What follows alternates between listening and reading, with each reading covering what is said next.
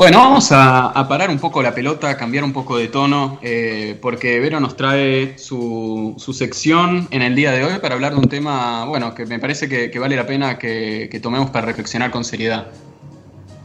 Bueno, la salud que tenemos, se me ocurrió ponerle de, título a esta columna, tal vez parafraseando un poco una, una, nota que salió, que sacó el colega Carlos Pagni esta semana que se, titulaba El estado que tenemos. Voy a empezar a partir de una anécdota personal. Eh, yo cuando era chica eh, adoraba escribir, desde que, desde que aprendí a escribir, escribía, escribía mucho, cuentitos, obritas de teatro, poesías.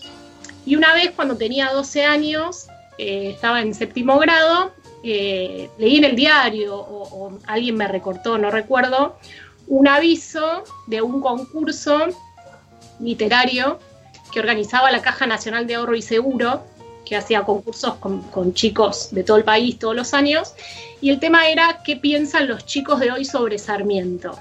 Y bueno, escribí a mano, con una letra hermosa, eh, lo presenté y gané. Gané el primer premio de ese concurso. Eh, era el 11 de septiembre de 1988 100 eh, años se cumplían de la muerte de Sarmiento, así que viajé a San Juan con mi mamá eh, para que me dieran el premio. Eh, fueron dos días o tres días, creo que fueron dos días de, viaje, y cuando llegamos había un, grupo de gente donde estaban los otros ganadores también, segundo y tercer premio. Del segundo premio no recuerdo mucho, era un chico, y el tercer premio era una nena como yo, de 12 años también, de Misiones, con quien eh, nos hicimos amigas más o menos en dos minutos y medio, pegamos onda enseguida, estuvimos pegoteadas todo el viaje, nos llevaron a recorrer San Juan y estábamos ahí en la combi, una al lado de la otra, parloteando de libros, de cosas, nos gustaba leer, escribir, una chica muy enérgica, muy locuaz, incluso recuerdo que en un momento nos llevaron a, la sede de la Caja de Ahorro de San Juan y nos dieron un, regalito y nos hicieron hablar y, yo era muy tímida y no, no, me gustaba hablar en público y, esta chica no, se despachó con un discurso impresionante y, bueno, este, eso recuerdo y al otro día nos dio el premio Raúl Alfonsín, que en ese momento era presidente de la Nación. Eh, bueno, yo con ella me seguí escribiendo bastantes años por carta, carta correo escrita eh, con virome o lapicera y después perdimos en contacto y hace unos años nos, habíamos vuelto a reencontrar por, por, Twitter. Ella me escribió a raíz de una nota que, yo había publicado y, y, bueno, volvimos a hablar y me contó que había estudiado letras, que daba clase, que vivía en Córdoba, que tenía dos hijos adolescentes. Y esta semana volví a saber de ella. El martes fue el Día Mundial de la Salud y me enteré que falleció en Córdoba. Eh, las noticias eran un, poco confusas, eh, pero la, noticia principal era que murió por no tener coronavirus. Eh, estuvo con un cuadro de fiebre durante muchos días. no, no aplicaba para, para coronavirus. Finalmente la llevaron a internar y fue una neumonía y murió el martes pasado. Eh, una noticia muy triste, como digo, no, no me voy a poner a, dilucidar qué sucedió porque no lo sé. Sí, sí me queda una palabra que dijo una, una amiga de ella, abogada, y dice qué injusto, porque aparentemente y sin tener las certezas del caso, eh, a Liliana Jiménez que así se llamaba, de 44 años, los mismos años que tengo yo, eh, la descuidó el sistema de salud. Ella tenía una obra social y aparentemente no, no le dieron la atención que necesitaba. Y justo esta semana, casualmente, a mí me tocó hacer una nota para un diario sobre todo lo que es atención de salud extra coronavirus. ¿Qué pasa con, con todas las enfermedades que que continúan, que siguen su curso, las respiratorias entre ellas, desde, desde la bronquiolitis de los chicos hasta los cánceres, hasta que te estás muriendo del dolor de una muela, digo, todo eso que sucede, relevé bastantes testimonios, digamos, mayormente todo lo que son turnos programados están suspendidos, las urgencias siguen funcionando en los hospitales, y hablé con directores médicos de, hospitales privados de los mejores y de los más importantes del país y me hicieron todo un, todo un relato, eh, la verdad, valioso de cómo están aplicando la, telemedicina con sus pacientes para las consultas normales y para atajar todo lo que es la atención de la salud en este momento de pandemia, que como decía, las enfermedades siguen su curso y todo lo que es respiratorio no COVID es importante tenerlo en cuenta también, porque todos los años las patologías respiratorias taponan las guardias y hay que seguir dándoles respuesta. Entonces, así como el sábado pasado decíamos que, es inoportuno eh, cacerolear a los políticos porque, porque son los que en este momento muchas veces al límite de sus fuerzas están eh, poniéndose encima la tarea de, conducir esta pandemia, tampoco me parecería justo en este momento destrozar nuestro sistema de salud, que creo que está dando respuesta y respuesta muy buena y, ese aplauso a los médicos de las 9 de la noche lo valoro. Pero sí creo que incluso en tiempo de pandemia eh, no podemos dejar de marcar y de discutir la inequidad que existe en la salud en este país realmente eh, esto que dijo la, amiga de mi amiguita eh, es injusto, es injusto que, exista tanta, y tan abismal diferencia entre la salud que reciben unos y otros. De inequidad podemos hablar desde muchos lugares, ¿no?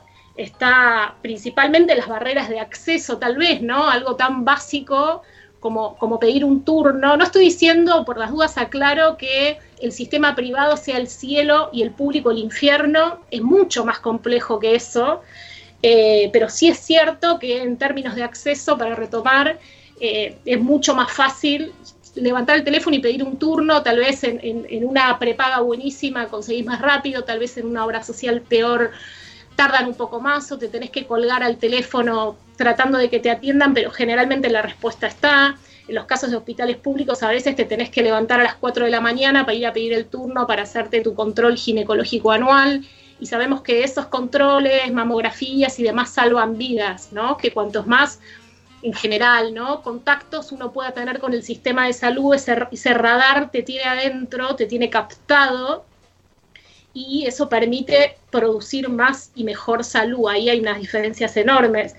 Después también hay, muchas diferencias en este país entre distritos. Sabemos que el grueso de la salud pública se financia con recursos provinciales o en algún caso municipales. Digo, el, Ministerio de Salud de la Nación tiene relevancia más que nada en cuanto a programas y ahora, bueno, con la pandemia muchísimo más, ¿no? En cuanto a dar las directivas para el funcionamiento de todos los hospitales, centros de salud y clínicas del país. Pero para dar un dato, o sea, la mortalidad materna, en, según datos de 2017, fue de 0,3 en Cava y de 10,4 en Formosa por 10.000 nacidos vivos.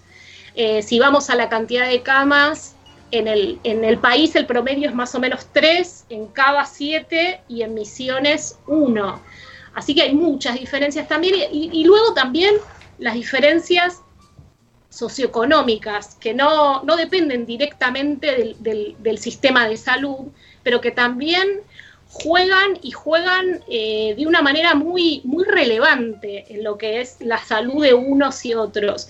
Yo hace unos años hice una investigación sobre enfermedad de Chagas y un médico del hospital Eva Perón de San Martín, Bruno Lococo, que estudiaba el tema, me contó que ellos habían hecho toda una investigación para ver em, eh, si las condiciones socioeconómicas de unos y otros pacientes con iguales condiciones clínicas e igual tratamiento más o menos afectaban. Y descubrieron que sí, que afectaban y mucho y que lo que más afectaba era la vivienda. ¿Qué sucede acá? Digamos, para sobreponerse a una infección crónica como es el Chagas, el paciente necesita tener un buen estado de salud general. Y para tener un buen estado de salud general, eh, tiene que alimentarse bien, tiene que higienizarse bien, tiene que poder limpiar su casa, tiene que poder calefaccionar su casa. Entonces, todo esto también es relevante para lo que es la producción de salud.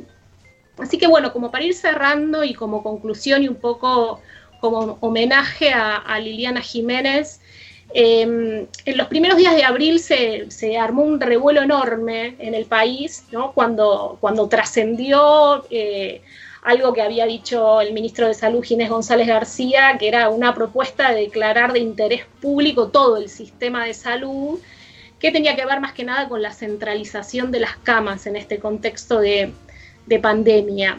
Eh, bueno, la discusión ahí, si uno mira, por ejemplo, los comentarios de las notas que salieron en La Nación son son tremendas. Era como yo, si pagué de 910, voy a ir a parar al Posadas. Bueno, tal vez sea relevante la discusión. Yo no sé si, francamente, me faltan elementos para saber si es momento de tomar una medida semejante, porque tal vez también se desfinanciaría el sistema privado y en este contexto esto no nos lleva a nada. Pero creo que sí, incluso en pandemia, eh, no es momento de que discutamos lo más seriamente posible, y esto va en línea con lo que decías vos antes, Andrés, cómo distribuimos nuestra salud, sobre qué principios distribuimos nuestra salud. Si de verdad eh, estaría, si sería bueno, si sería positivo que todos tengamos acceso a lo mismo, de la manera que se pueda lograr, ¿no? ¿Cuál, ¿Cuál va a ser, como decía, el principio? ¿Va a ser el que tiene más? ¿Va a poder recibir mejores tratamientos, mejor atención en tiempo o eh, vamos a tomar otro criterio. Así que bueno, eh, creo que es una batalla que los que creemos en la igualdad no deberíamos abandonar incluso en este contexto. 15.42, Verónica Ockvirk ayudándonos acá en Vos Sabés que Siga para dar la pelota.